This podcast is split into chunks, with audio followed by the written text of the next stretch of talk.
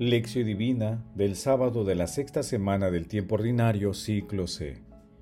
Este es mi Hijo amado, escúchenlo. Marcos capítulo 9, versículo 7. Oración inicial.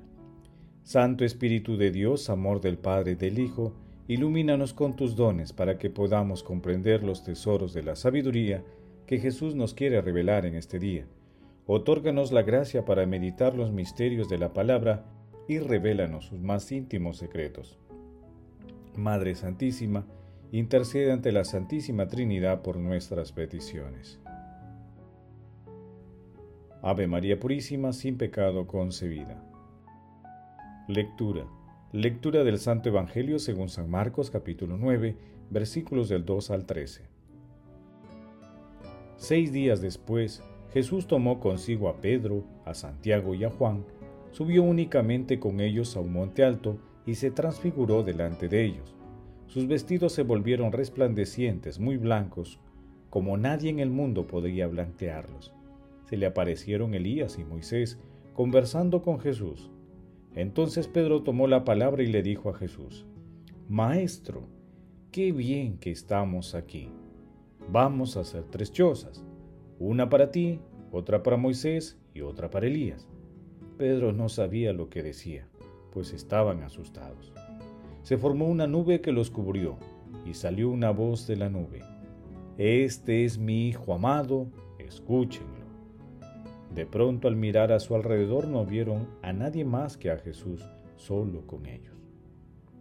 Cuando bajaban del monte Jesús les mandó, no cuenten a nadie lo que ustedes han visto, hasta que el Hijo del Hombre resucite de entre los muertos. Esto se les quedó grabado y discutían qué querría decir aquello de resucitar de entre los muertos. Le preguntaron, ¿por qué dicen los escribas que primero tiene que venir Elías? Jesús le respondió, Elías vendrá primero y lo restablecerá todo. Ahora, ¿por qué está escrito que el Hijo del Hombre tiene que padecer mucho y ser despreciado? Les digo que Elías ya ha venido y han hecho con él lo que han querido, como estaba escrito acerca de él. Palabra del Señor, gloria a ti Señor Jesús.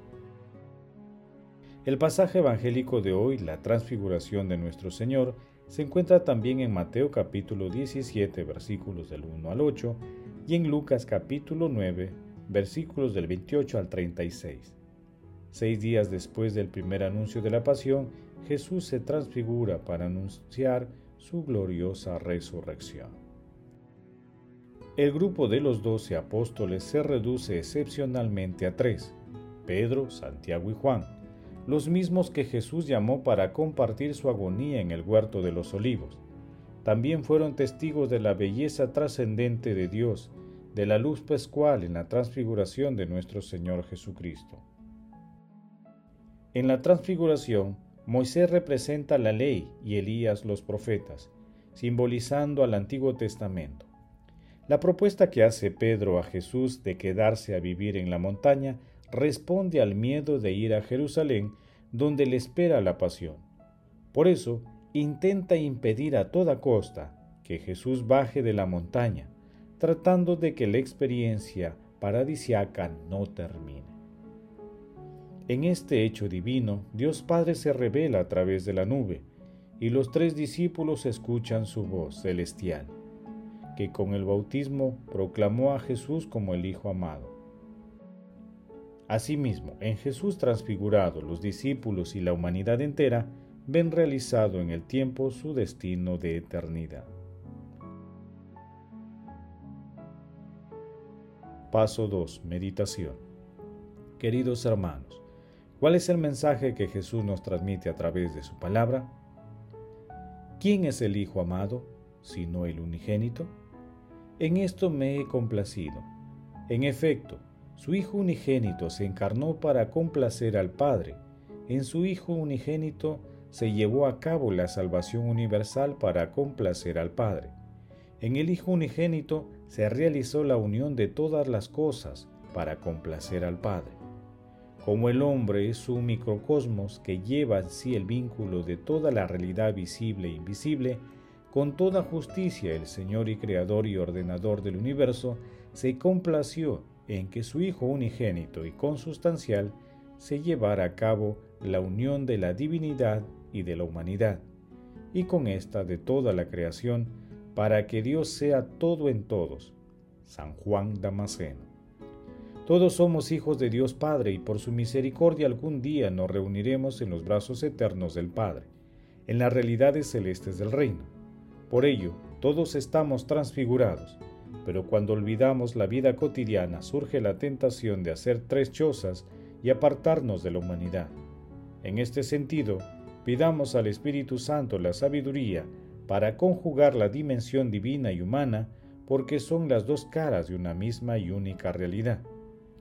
Hermanos, escuchemos a nuestro Señor Jesucristo a través de la lectura orante de la palabra y hagamos la realidad en nuestro entorno, especialmente en las realidades humanas y espirituales de nuestros hermanos más necesitados y por donde vayamos. Jesús, María y José nos ama.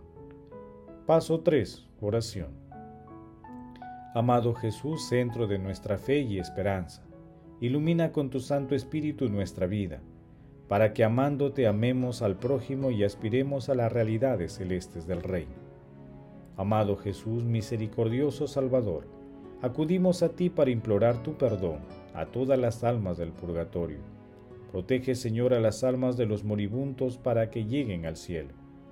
Madre Santísima elegida desde siempre para ser santa y reprochable ante el Señor por el amor, intercede ante la Santísima Trinidad por nuestras peticiones. Amén. Paso 4. Contemplación y acción. Hermanos, contemplemos a nuestro Señor Jesucristo con un texto de San Juan Pablo II. Cristo llama sin cesar nuevos discípulos, hombres y mujeres, para comunicarles, gracias a la efusión del Espíritu Santo, el amor divino, el ágape, su manera de amar, y para exhortarnos a servir a los prójimos en el humilde don de sí mismos, lejos de todo cálculo interesado. Pedro se extasía ante la luz de la transfiguración, exclama, Maestro, qué bien estamos aquí. Es invitado por Jesús a volver a los caminos de la vida para continuar en el servicio del reino de Dios. Pedro, baja. Tú querías descansar en la montaña. Baja y proclama la palabra. Amonesta a tiempo y a destiempo. Reprocha, exhorta, anima con gran bondad y con toda clase de doctrina. Trabaja, esfuérzate. Soporta las torturas para poseer lo que está significado en las vestiduras blancas del Señor. También en la blancura y la belleza de tu recto obrar, inspirado por la caridad. San Agustín. Aunque la mirada del apóstol esté fija en el rostro del Señor, no disminuye en nada su compromiso a favor de los hombres. Al contrario, lo refuerza dándole una nueva capacidad de actuar sobre la historia, para liberarla de todo aquello que lo corrompe. Hermanos, hagamos el propósito, pedir al Espíritu Santo la sabiduría para escuchar y hacer realidad la palabra de Dios, y comprender que las realidades celestes y humanas forman parte de nuestra identidad. Amemos al prójimo siendo solidarios y ayudando a las personas a acercarse a la bondad infinita de la Santísima Trinidad. Acudamos a la compañía intercesora de nuestra Santísima Madre y de San José. Glorifiquemos a la Santísima Trinidad con nuestras vidas. Oración final. Gracias Señor Jesús porque tu palabra nos conduce por caminos de paz, amor y santidad. Espíritu Santo, ilumínanos para que la palabra penetre lo más profundo de nuestras almas y se convierta en acción. Dios glorioso, escucha nuestra oración. Bendito seas por los siglos de los siglos. Madre Santísima, intercede ante la Santísima Trinidad por nuestra petición. Amén. El Señor esté con ustedes y con tu Espíritu la bendición de Dios Todopoderoso, Padre, Hijo y Espíritu Santo, descienda sobre ustedes y les acompañe siempre. Amén. Bendigamos al Señor, demos gracias a Dios.